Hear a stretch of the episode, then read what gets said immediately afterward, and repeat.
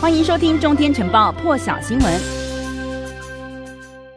好，那么现在许多国家呢还在为疫情所苦。虽然呢疫苗是已经问世了，但是仍然有许多国家是面临疫苗短缺的问题。世卫秘书长谭德赛呢今天就表示说，由于这个疫苗分配不均，全球疫情呢已经变成了双轨大流行病，因此呢他是促请这些富裕国家捐出新冠疫苗来帮助这些贫穷国家面对疫情。先来听一听谭德赛今天的最新谈话。Six months since the first vaccines were administered, high-income countries have administered almost 44% of the world's doses. Low-income countries have administered just 0.4%. The most frustrating thing about this statistic is that it hasn't changed in months. Inequitable vaccination is a threat to all nations not just those with the fewest vaccines. 那么谭德赛是表示呢，这个新冠疫苗问世半年以来，富裕国家的民众呢是接种了这当中的百分之四十四，但是在贫穷国家呢却只取得了百分之零点四，差距相当大，形成了双轨大流行病。而且呢，这样子的数据一直没有改变，情况令人相当的沮丧。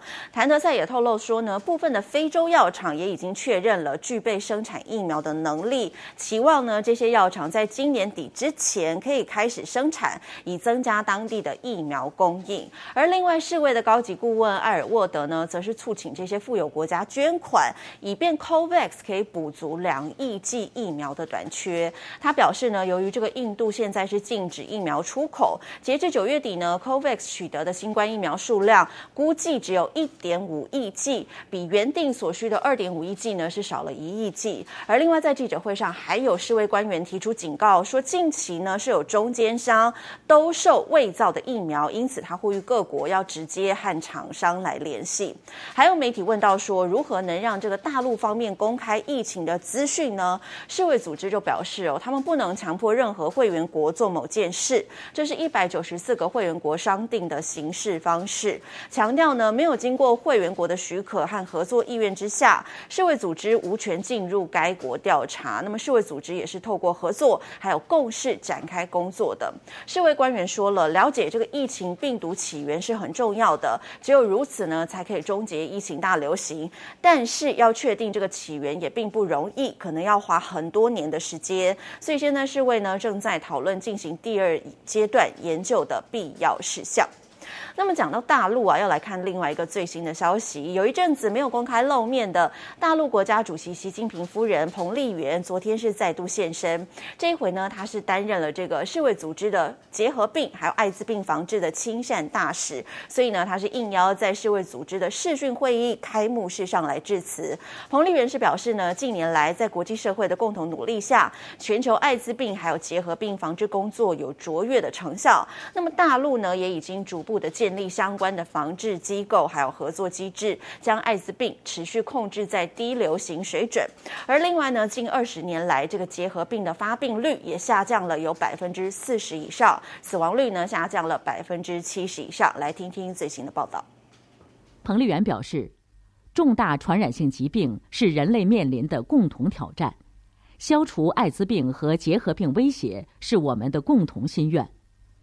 当前。新冠肺炎疫情仍在全球蔓延，给防治艾滋病和结核病带来更多挑战，需要我们共同努力，为爱守护，奋力前行。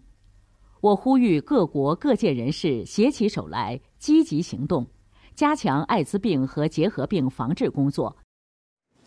那其实呢，距离这个彭彭丽媛上一次公开露面呢，已经相隔两个多月了。上一回呢，是在这个今年三月的时候，他和习近平一起前往大陆福建视察，也是他疫情后首度现身。不过这一次呢，在世卫的开幕会议上头致辞，可以算是疫情之后他首度公开在镜头前面发表谈话。